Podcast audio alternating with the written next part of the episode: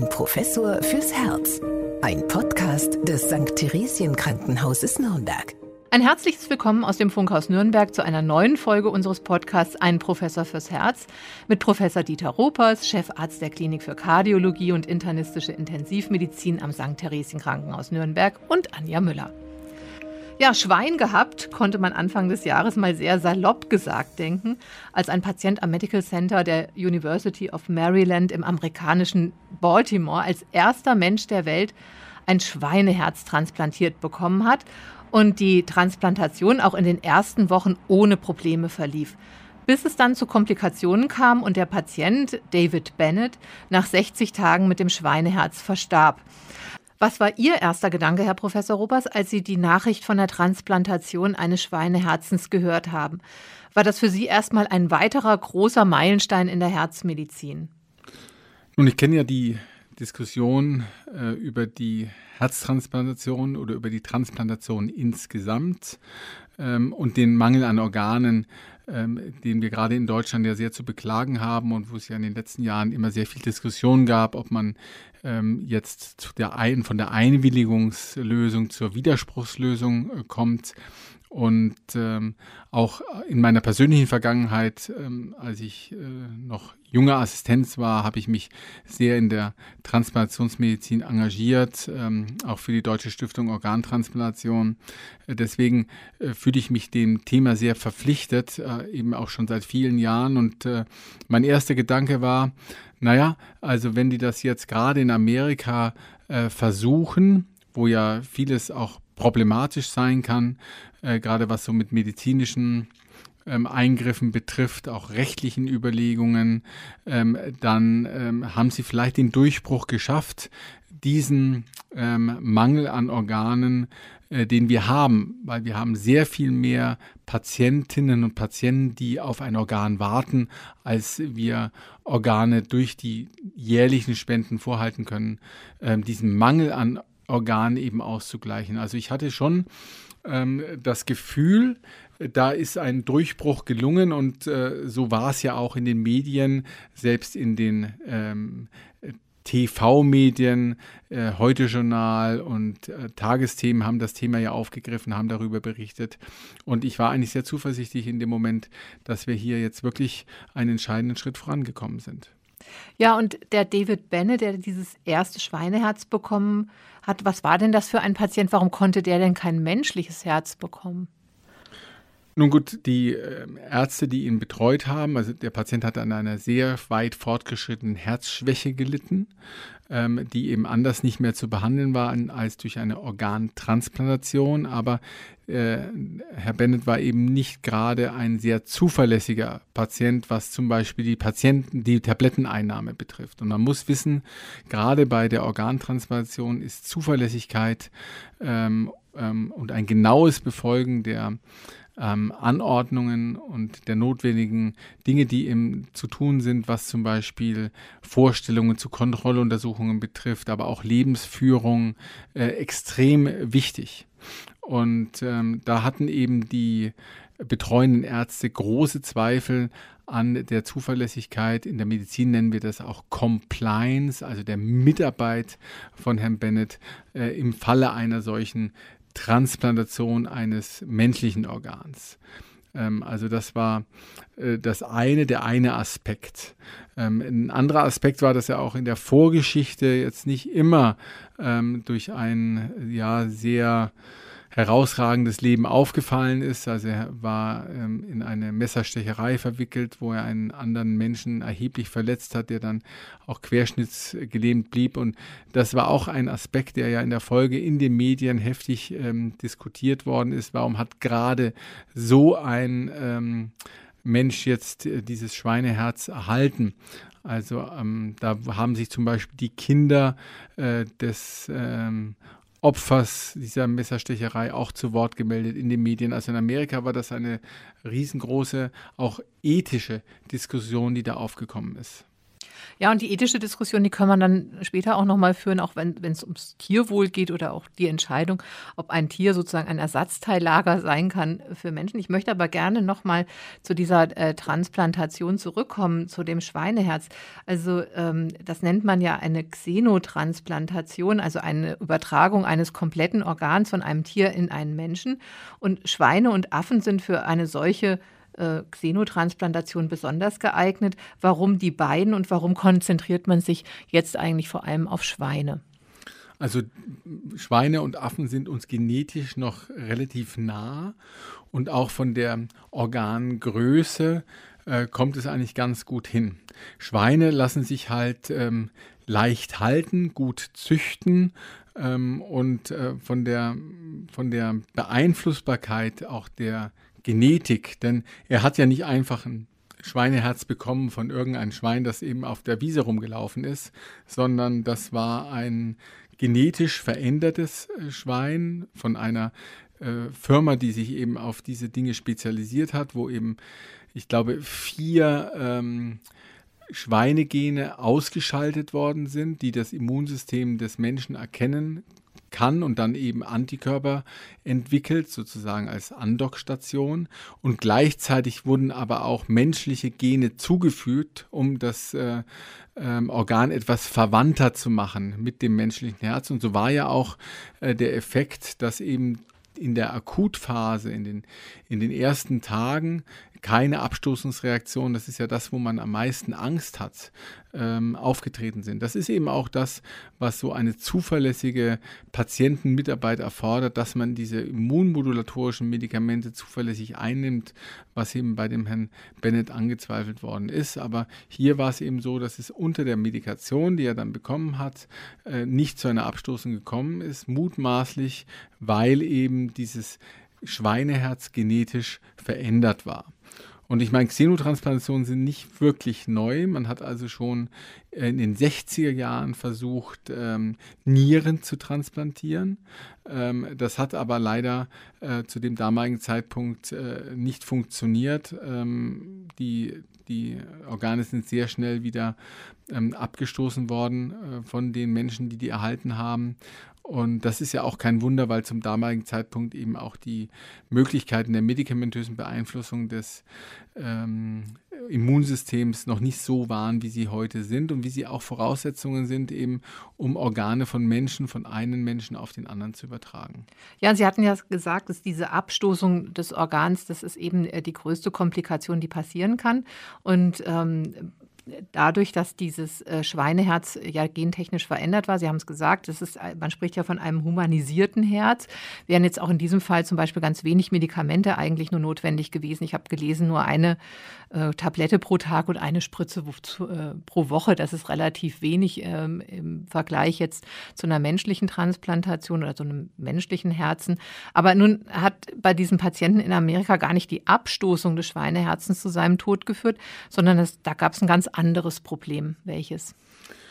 Ja, man hat dann äh, in der Analyse des Herzens, man hat das natürlich dann aufgearbeitet und äh, genau geguckt, was ist da los, hat man dann einen, einen Schweinevirus gefunden, also einen Schweine-Zytalomegalia-Virus, um es genau zu sagen. Das ist auch ein, ähm, also es gibt den Zytalomegalia-Virus auch beim Menschen. Ja, das war jetzt die ähm, Variante beim Schwein, der beim Schwein eigentlich äh, nur milde Symptome auslöst.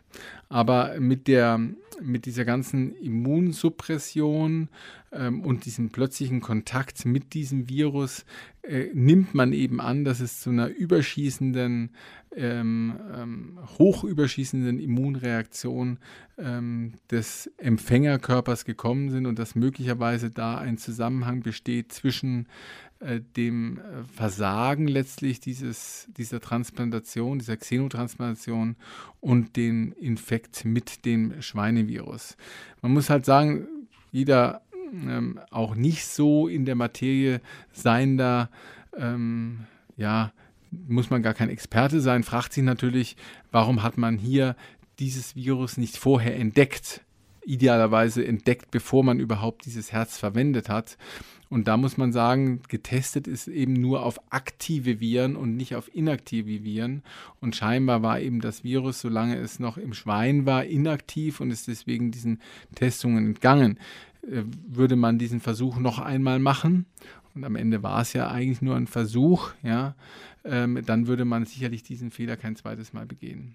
Ja, und die eingesetzten Medikamente, die man da zur Verfügung hatte, die wirkten eben nicht, weil sie eigentlich für Menschen gemacht waren, aber nicht für Schweine. Also äh, das war dann, glaube ich, auch noch das tatsächlich das Problem. Wäre es denn auch in Deutschland schon möglich, Schweineherzen zu transplantieren? Wäre das auch erlaubt? Also hier sind wir, glaube ich, noch sehr weit weg von solchen Organ. Ähm, vom Tier auf den Mensch. Also natürlich hat man das auch hier mit großem Interesse verfolgt. Es gibt ja auch eine ganze Menge Forschungsaktivitäten hier, die sich damit beschäftigen. Auch in München zum Beispiel eine große Gruppe ähm, an Forschern verschiedener Disziplinen, Genetikern, Herzchirurgen, ähm, und so weiter, die sich mit äh, der Problematik beschäftigen.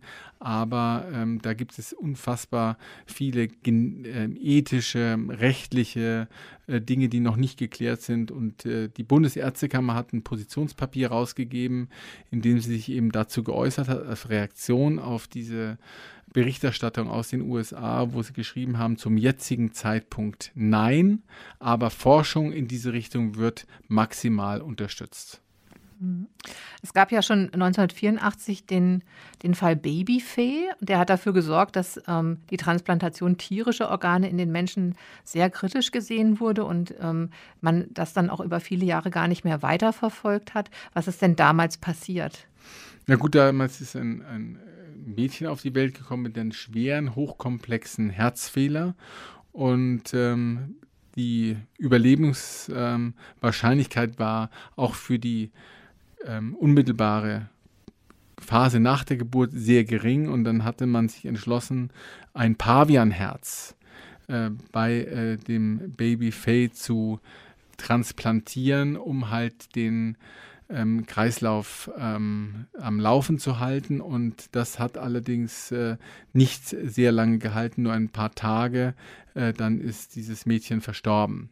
Ähm, was eben zu dem damaligen Zeitpunkt auch jetzt im großen in ähm, der großen Rückschau nicht wirklich überraschend ist, denn äh, genau wie bei den Nieren in den 60er Jahren hatte man einfach medikamentös die, die äh, Möglichkeiten nicht hier das Immunsystem so zu modulieren, dass das Pavianherz ähm, akzeptiert worden wäre als Organ. Heute ähm, würde man das so ja auch nicht mehr machen. Es gibt heute ähm, Kunstherzen, ja, äh, die man dann für eine kurze Zeit, bis ein Organ zur Verfügung steht, ähm, ähm, einen solchen einer solchen Patientin, einen solchen Patienten äh, implantieren würde, um eben die Zeit zur Transplantation zu überbrücken. Das ist jetzt heute etwas, was ähm, sehr häufig gemacht wird, weil es zunehmend ähm, ja auch einfacher, technisch einfacher und zuverlässiger geworden ist. Also diese Kunstherzen sind inzwischen so, dass man damit auch in Teilen mobil ist. Manche Patienten mit einem solchen Kunstherz können das Krankenhaus verlassen und sich in einem bestimmten Rahmen ähm, selbst ähm, bewegen.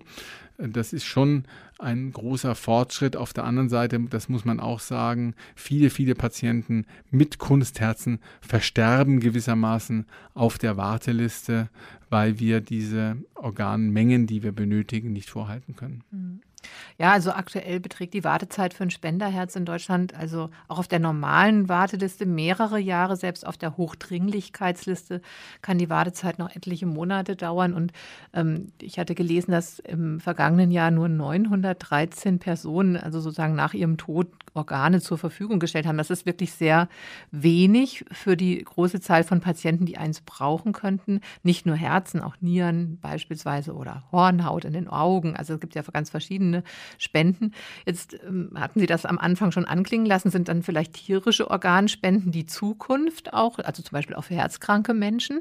Ich glaube schon. Ich glaube schon, dass wenn die Genetik immer besser wird und eben diese humanisierten Organe wie eben ein humanisiertes Herz, äh, wenn das äh, zuverlässig ähm, geschaffen werden kann, dann ähm, ist das ein Ausweg aus dieser, aus dieser Misere der, der, der, des Mangels an Spendenbereitschaft innerhalb der Bevölkerung, wobei es eben auch nicht nur die Spendenbereitschaft ist, die hier eine Rolle spielt, sondern eben auch, äh, dass ähm, ja eine Organtransplantation immer eine Hirntodsituation ähm, voraussetzt und diese Hirntodsituation ist eben auch sehr selten. Es ist nicht so, dass das hier häufig eintritt und in den wenigen Fällen, wo es dann eintritt, dann stehen dem auch auf Widerstände gegenüber von den Angehörigen, vielleicht eine fehlende Einwilligung des betreffenden Patienten, der Patientin.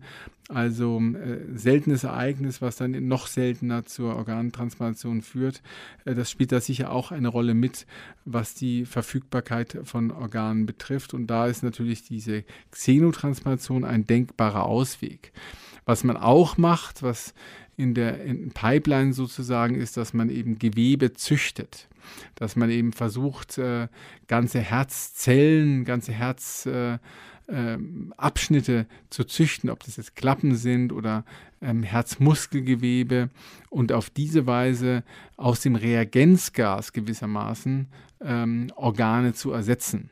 Also da ist auch viel, viel Forschungsaktivität drin. Ähm, wo ich nicht ganz bewerten kann, ähm, ob das jemals eine Realität wird. Wir sprechen ja hier von ganzen Organen. Ich glaube, für Herzklappen zum Beispiel kann man sich das gut vorstellen, dass man künstliche Klappen züchtet. Ähm, mit auch menschlichem Gewebe, vielleicht auch mit Gewebe des Empfängers. Ja? Aber ähm, für ganze Organe weiß ich nicht, wie nah wir da an der Realität sind. Aber die Xenotransplantation als Ausweg äh, für Patienten, die eben ähm, so schwer erkrankt sind, dass es ohne eine Organtransplantation nicht weitergeht mit dem Leben. Ich glaube, das ist schon eine Möglichkeit, die vielversprechend ist. Ja, aber Sie haben schon gesagt, in Amerika wurden da auch ähm, große ethische Diskussionen geführt. Also das wäre jetzt ja bei uns auch nicht anders. Also wenn man jetzt sagt, ein Tier wird geopfert, ein Mensch dadurch gerettet, ist es gerechtfertigt, Tiere als Ersatzteillager für Menschen zu züchten eventuell auch unter nicht artgerechten Bedingungen, denn wie Sie schon vorhin auch erwähnt haben, diese speziellen Schweine, die dürfen ja aus Gründen der Hygiene schon niemals auf einer Wiese sein oder sich im Dreck wälzen oder die wachsen ja idealerweise unter vollkommen sterilen Bedingungen auf, wie in einem Hochsicherheitslabor. Wie kann man da eine Abwägung treffen? Ist es ein Unterschied, ob man Tiere zum Essen züchtet oder für die Medizin? Also immerhin verspeisen wir pro Jahr in Deutschland 50 Millionen Schweine. Aber muss man da einen Unterschied machen? Also für mich ist tatsächlich, äh, weil ich halt auch äh, ziemlich nah dran bin an dieser Materie, weil ich natürlich auch Patienten betreue, die schwer herzinsuffizient sind und ähm, unter Umständen Richtung Herztransplantation gehen, ähm, bin ich äh, irgendwie sehr nah dran. Und für mich ähm, ist es schon so, dass ich hier ähm, ähm, für meine persönliche Bewertung das ähm, Bereitstellen von Organen durch die entsprechende Anzüchtung von Tieren äh, tatsächlich sogar höher bewährte als ähm, ja, das Züchten von Schweinen zum ähm, Essen, also zum äh, Verzehr. Mhm. Also persönlich bin ich da schon der Meinung, wenn das ein gangbarer Weg ist, der dann zuverlässig auch zu stabilen Ergebnissen führt und Patienten dadurch eben überleben, die es sonst nicht würden, ja, dann ist das aus meiner Sicht eine ähm, ethisch-moralische ähm, ja, Frage, die ich eindeutig so beantworten würde, dass das gerechtfertigt ist.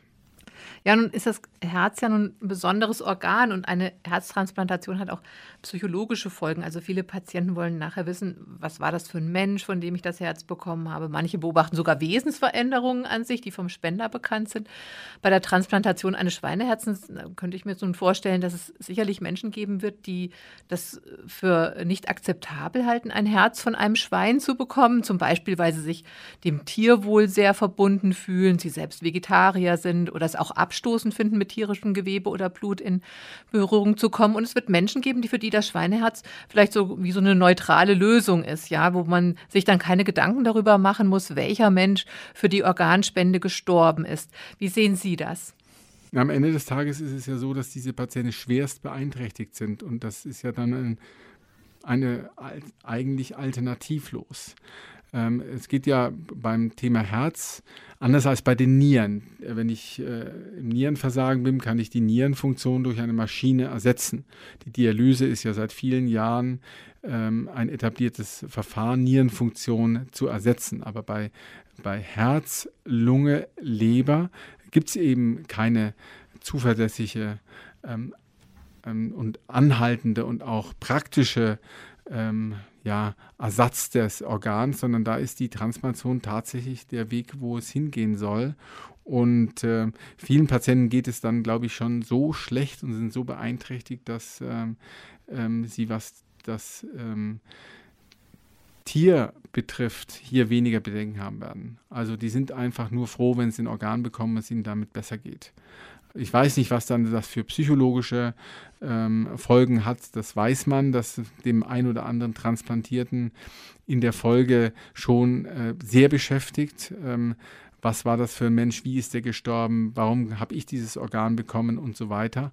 Ähm, und solche Aspekte mögen da auch aufkommen. Aber ich, ich kann mir ehrlicherweise sogar vorstellen, dass die Akzeptanz ähm, eines äh, solchen Organs höher sein wird als die eines menschlichen Spenders. Aber das ist ein bisschen Spekulation. Soweit sind wir ja noch nicht. Ja, aber trotzdem, wenn man zukünftig Schweineherzen transplantieren könnte äh, und man hat dann auch Menschenherzen zur Verfügung, wem gibt man dann ein Schweineherz und wem ein Menschenherz? Sind das dann Herzen erster oder zweiter Klasse? Also der, der Münchner Herzchirurg äh, Bruno Reichert, von dem Sie auch gesprochen haben, dass es in München eine große Gruppe gibt, die dazu forscht, der sagt sogar, dass das Schweineherz eigentlich das biologisch bessere Herz ist, weil das menschliche Herz ja, wie Sie schon auch sagten, von, von hirntoten Menschen kommt und manchmal nach der Transplantation gar nicht so gut schlägt.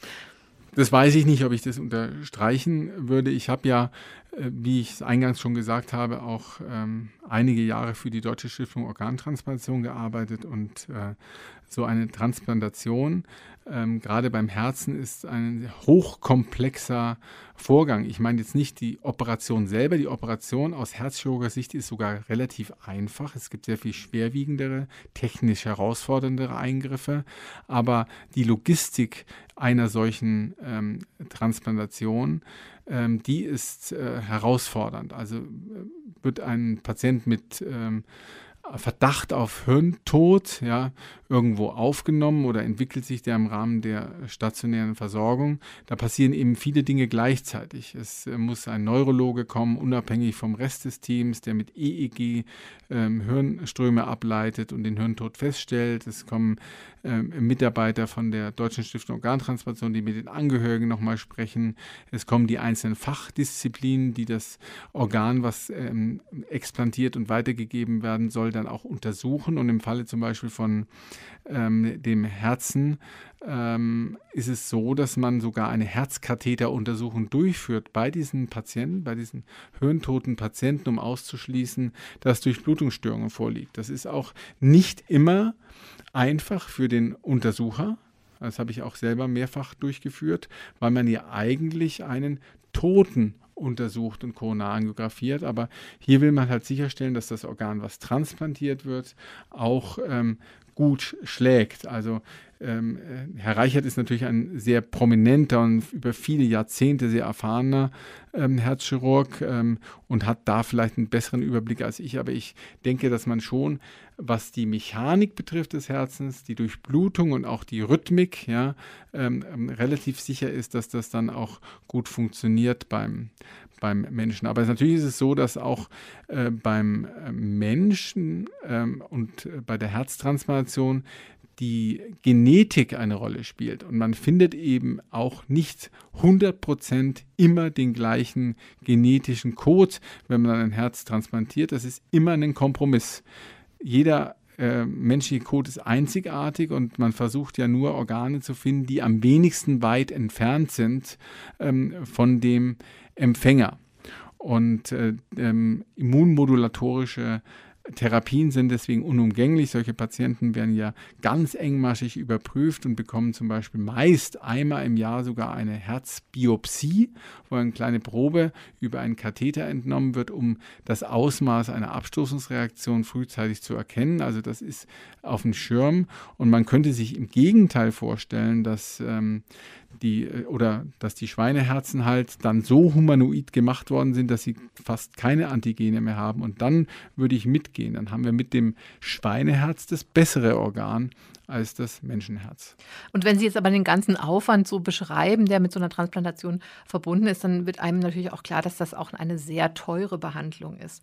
Und in Amerika liegen ja diese Fortschritte bei diesen Xenotransplantationen vor allem in der Hand von Biotechnologiefirmen, die auch diese erste Schweineherztransplantation mit, sehr, mit einem hohen, sehr hohen Millionenbetrag erst möglich gemacht haben. Ist es zukünftig dann vielleicht auch ein großes Geschäft? Denn die Organe halten ja auch nur eine gewisse Zeit und müssen dann ja auch wieder ersetzt werden. Ja gut, von menschlichen Organen beim Herzen weiß man schon, dass die 10, 15 Jahre durchaus ähm, und auch länger im Einzelfall relativ gut funktionieren. Am Ende des Tages, es sind halt äh, wenige Patienten. So viele sind es nicht ähm, ähm, über alle Altersgruppen hinweg gesehen, ähm, die dann äh, eine solche Organtransplantation brauchen. Denn der Aufwand ist natürlich immer noch riesengroß und äh, solange man konservativ einigermaßen zurechtkommt, wird man immer versuchen, den, den medikamentös konservativen Weg zu wählen. Ob man dann dafür damit sehr viel Geld verdienen kann, das kann ich schlecht bewerten, weil natürlich, wenn es wenige sind, kann man sich vorstellen, dass die die, der Preis pro Transplantation sehr hoch sein wird. Es gibt ja auch äh, für bestimmte Erbkrankheiten schon Medikamente, wo man 1,5 Millionen Dollar zum Beispiel für eine Dosis bezahlen muss. Ähm, in die Richtung könnte es gehen. Aber da stellen wir natürlich jetzt die ethische Frage, was ist ein Leben wert? Ja, und natürlich ist der Antreiber dieser Firmen auch am Ende des Tages ähm, Geld zu verdienen. Auch die Geldgeber, die im Hintergrund sind und die sich ja da auch einiges von versprechen, eben ähm, mit den äh, Erfolgen, die sich dann vielleicht einstellen, auch wirtschaftlich ähm, ja, ähm, zu, zu entlohnen. Ja, das kann man sich vorstellen, dass das ein teures Unterfangen wird, aber tja, wie gesagt, hier sind wir ganz tief drin in der, äh, in der Medizinethik und äh, das, ähm, glaube ich, lässt sich äh, jetzt heute noch sehr schwer bewerten, wo wir durch die Erfahrung, die wir jetzt mit dem Schweineherz haben, ja gesehen haben, dass es eben noch nicht so richtig funktioniert. Ich glaube auch nicht, dass wir innerhalb der nächsten drei bis fünf Jahre so weit sein werden, dass man zuverlässig und sicher für den Empfänger ein solches Schweineherz äh, oder ein anderes Xenotransplantat als Herzersatz verwenden kann. Ja, glaube ich eher an die, mhm. an die Fortschritte in der, in der Technik, dass wir also mit den mit den Assist-Devices, also mit den Unterstützungssystemen, mhm. mit den sogenannten Kunstherzen, wir nennen das Unterstützungssysteme, äh, dass wir hier noch weitere Fortschritte machen, dass die immer kleiner werden, der, die Batterielaufzeit immer länger wird, die Patienten damit immer unabhängiger und Komplikationen wie zum Beispiel Gerinnungsstörungen, Schlaganfälle und solche Dinge immer weniger und dass man auf diese Weise äh, eben vielen Patienten zumindest noch Lebensjahre verschafft ähm, mit einem solchen Assist-Device. Das ist, glaube ich, der nähere Fortschritt und mittelfristig kommen dann die Xenotransplantation.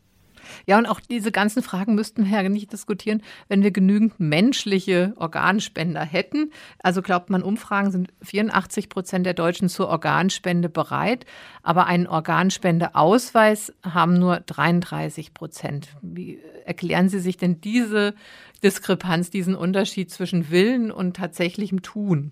Wer beschäftigt sich schon gern mit dem Tod? Noch dazu mit dem eigenen. Also das ist, denke ich, eine der äh, großen Probleme, dass man ähm, ja, dass der Tod in unserer Gesellschaft ja ähm, eigentlich etwas ist, was da nicht hingehört. Äh, das um, der Umgang mit Sterben und Tod ist ja etwas ganz Schwieriges. Ähm, ja, ich glaube, gerade so in diesen äh, hoch äh, industrialisierten, modernen Sozialwesen, in dem wir uns hier befinden. Also man beschäftigt sich nicht damit und das ist ja auch einer der Gründe, warum man eben ähm, hin möchte zu dieser aktiven Widerspruchsregelung, dass also per se jeder einzelne Organspender ist, es sei denn, er lehnt es ausdrücklich ab. Es gibt ja Länder, die ähm, ein solches System haben und dort sind die Spenderzahlen höher als äh, in Deutschland sind, wo man eben sich aktiv für eine Spende entscheiden muss. Und das ist, es ist eben auch ähm, komplex, weil man ja im Rahmen dieser, dieser Transplantationsüberlegungen die dann kommen. Patient ähm, ist äh, hirntot oder kurz davor. Man spricht mit den Angehörigen, die sind natürlich von dieser Gesamtsituation erstmal tief betroffen. Ähm, die sind überfordert. Die müssen dann auch nochmal zustimmen. Ähm, und äh, das, das ist oft auch ein, ein Punkt, wo man dann ähm, sagt, ja, der Betreffende dort liegt, hat es eben zu Lebzeiten nicht ausdrücklich mit seinem Familienangehörigen kommuniziert, dann ist eine gewisse Unsicherheit da und dann wird auch trotz Organspendeausweises, habe ich nicht äh, selten erlebt, die Einwilligung zur ähm, Organentnahme von den Angehörigen nicht gegeben. Also ähm, das ist auch so eine äh, Schwierigkeit und wie gesagt, durch die aktive Widerstandslösung Widerspruchslösung kann ich mir vorstellen, dass man diesen Organmangel etwas besser macht. Aber ich hatte es ja inzwischen auch schon einmal am Anfang von dem Podcast gesagt, die Situation eines solchen Hirntods äh, durch die äh, Medizin, durch die Fortschritte der Medizin ist gar nicht so häufig. Also es gibt gar nicht so viele Fälle, ähm, die dafür in Frage kommen. Auch schon das limitiert natürlich die Verfügbarkeit an Organen. Ähm, jetzt habe ich hier meinen eigenen Organspendeausweis mitgebracht. Den sehr ich, vorbildlich. Ja, den habe ich auch schon sehr lange ausgefüllt, nämlich im Jahr 2004 bereits. Also ich trage den schon sehr lange mit mir rum. Ähm, was mich jetzt wundert, weil Sie gesagt haben, also die Angehörigen, wenn die dann ihre Zustimmung nicht geben, äh, dann kann man das dann doch gar nicht machen, obwohl ich doch jetzt hier unterschrieben habe, ja, ich bin einverstanden. Also äh, diese, diese Fragen, die beschäftigen einen dann ja auch vielleicht, wenn man sich jetzt überlegt, diesen Organspendeausweis zu beantragen. Aber da, da hört's, da, oder da fängt es ja schon an, wo bekomme ich den, wo kann ich mal mit meinen Ängsten und Sorgen hingehen, wo wird das besprochen? Also wo gibt es so Anlaufstellen, wo ich mich darüber kundig machen kann, was so eine Organspende eigentlich bedeutet? Also die Deutsche Stiftung Organtransplantation, die DSO, lässt sich ja leicht im Internet finden. Die hat äh, dort die entsprechenden Adressen und bei denen kann man auch direkt diese Organspendeausweise anfordern. Es ist halt schon wichtig, dass man den hat. Erstens für die Ärztinnen und Ärzte, um den ähm, Prozess in Gang zu bringen. Ja, da haben wir einen potenziellen Spender und natürlich auch für die Angehörigen. Weil wenn die dann am Ende äh, mit der Transplantation oder Explantation der Organe einverstanden sind, ja, dann sind sie es auch, weil sie ja nachgewiesenermaßen sehen, ja, die Angehörige, der Angehörige hat sich damit beschäftigt und wollte das. Aber wir haben halt immer wieder die Situation, dass es da Unsicherheiten gegeben hat. Und deswegen ist es, glaube ich, schon wichtig, dass wenn man sich individuell entscheidet für eine Organspende, den Ausweis sich besorgt, das alles unterschreibt, das dann auch nochmal ganz ähm, ausdrücklich mit den Lebenspartnern, mit den Kindern äh, zu besprechen, damit es auch völlig klar ist. Weil, äh, wie gesagt, es werden immer dann doch nochmal die Angehörigen befragt ähm, und ähm, dann ist die, ja, dann ist die ähm, Haltung, wenn, wenn es nicht sicher ist, wenn die Angehörigen es sich nicht sicher wissen, dann wird es ihm abgelehnt. Und das ist schade. Trotz Organspendeausweises, dann würde man es auch als Ärztin und Arzt nicht machen, weil es von den Angehörigen abgelehnt wird. Ja, und ich finde es auch einen wichtigen Hinweis jetzt von Ihnen zu sagen, okay, man muss es dann einfach nochmal mit den Angehörigen oder innerhalb der Familie besprechen, weil ich finde auch, der Druck, der dann auf Angehörigen ist, wenn es nicht besprochen ist, ist ja auch sehr hoch, genau. weil man eben, eben nicht genau weiß, was, was hätte derjenige jetzt gewollt. Es ist natürlich so, dass die Mitarbeiter der DSO, die werden dann immer dazugezogen. Es kommt dann immer, die sind hier über die ganze Bundesrepublik verteilt. Ähm, und wenn es zu einer solchen Situation kommt, hier ist ein potenzieller Spender, dann kommt eben, das sind meistens Ärztinnen und Ärzte verschiedenster Fachdisziplinen, die aber eine Zusatzausbildung haben in der Kommunikation. Also die sind dann geschult in, dem, in der Gesprächsführung und äh, wissen schon sehr empathisch mit diesen Angehörigen umzugehen, um ihnen halt ein bisschen die ähm, Entscheidung zu erleichtern. Das ist auch sehr hilfreich, sagen wir mal, für die ähm, Medizinerinnen und Mediziner, äh, die das äh, und auch Pflegekräfte, die ja den Patienten betreuen in der Zeit, dass sie von diesem Prozess so ein bisschen abgekoppelt sind, muss man sagen. Ähm, insofern ist es eigentlich gut gelöst. Ja, wir haben ein unabhängiges Ärzteteam, das den ähm, Hirntod feststellt. Wir haben eine unabhängige Betreuung und wir haben meist ja auch ein unabhängiges Explantationsteam, denn äh, wenn eine solche ähm, Explantation ansteht, wenn Angehörige zugestimmt haben, wenn der Hirntod äh, zweifelsfrei feststeht, ähm, dann wird das ja gemeldet an Eurotransplant in Leiden. Und ähm, die äh, sehen sich dann halt die Organe an und ähm, auch die Parameter, die wichtig sind, was Verträglichkeit betrifft, Größe, Geschlecht und so weiter. Und dann werden die verteilt. Und es kann durchaus sein, dass eben das Herz dann nach Hamburg geht, äh, die Lunge geht nach Leipzig, die Leber geht nach Hannover ähm, und die Nieren vielleicht nach Nürnberg. Und äh, dass dann kommen eben verschiedene Teams und expandieren die einzelnen Organe. Also das ist dann sehr, sehr gut geregelt. Und das ist eben unabhängig voneinander, weil man eben auch vermeiden möchte, dass sich so der Gedanke einstellt, äh, dass sozusagen die Explantationsteams sich ihre eigenen Organe ähm, holen, indem sie eben zum Beispiel bei der Hirntoddiagnostik vielleicht nachlässig sind. Das ist vom Gesetzgeber kristallglasklar geregelt, dass es hier einen Unterschied gibt, weil das ja auch oft in den Ängsten ähm, der ähm, ja, Mitbürgerinnen und Mitbürger ist, dass ich vielleicht gar nicht tot bin und man nimmt jemand die Organe weg. Ja. Mhm. Da gab es ja auch in den 70er, 80er Jahren Filme, die sich damit beschäftigt haben, äh, was sicherlich nicht gut war und die Transplantationsbereitschaft oder Spendenbereitschaft nicht gefördert haben. Aber das ist klar geregelt. Die Teams sind unterschiedlich. Und äh, dieses ganze Setting ist wirklich, ähm, finde ich, im Rahmen dieser Situation, wenn man das mal miterlebt hat, äh, das ist sehr angemessen. Ja, wagen wir noch einen Blick in die Zukunft. Ähm, wann rechnen Sie damit, dass wir wieder davon hören, dass einem Menschen ein Schweineherz eingesetzt worden ist? Äh, ist, ist das jetzt erstmal ein Rückschlag da in Amerika? Wird man da jetzt erstmal nochmal ähm, abwarten oder sagt man, nee, man probiert es jetzt wieder, nachdem man ja jetzt auch so ein paar Probleme aufgedeckt hat, die man das nächste Mal vermeiden kann? Ich glaube eben, dass diese Entwicklung von humanoiden Organen sehr schnell voranschreiten wird. Das ist ja in der ganzen Genetik äh, ein unheimlich rascher Prozess, den man auch in anderen Feldern sieht. Und ich weiß auch, dass sich nahezu auf der ganzen Welt ähm, Arbeitsgruppen damit beschäftigen, sodass ich schon glaube, dass wir in, ähm, in ja, einen Zeitraum von drei Jahren sicherlich äh, dann den nächsten Bericht haben werden über eine solche Transplantation. Das muss man schon sagen. Also es ist eben ein dringendes Problem, das wir haben. Wir haben eben viele Patienten mit terminaler Herzinsuffizienz. Viele von diesen Patienten sind wirklich sehr jung. Ja? Ähm, und ähm, denen kann man eben dann am Ende des Tages nur so helfen. Und deswegen ist der Entwicklungsdruck sehr hoch. Und äh, es ist ja tatsächlich so, dass es ist jetzt für den Herrn Bennett nicht gut ausgegangen. Ja, er hat diese Transplantation nicht überlebt, aber äh, bis zu den letzten Tagen seines Lebens hatte das ja eigentlich ganz gut funktioniert. Und ähm, ich kann mir vorstellen, dass, dass man den Fall eher positiv bewertet, als ähm, wenn man sich nur das Resultat ansieht. Und wie Sie selber sagen, jetzt weiß man eben, dass äh, man eben diese Organe äh, idealerweise eben allumfassend auch auf inaktive Viren untersuchen sollte, dann hat man diesen Fehler schon mal ausgeschaltet.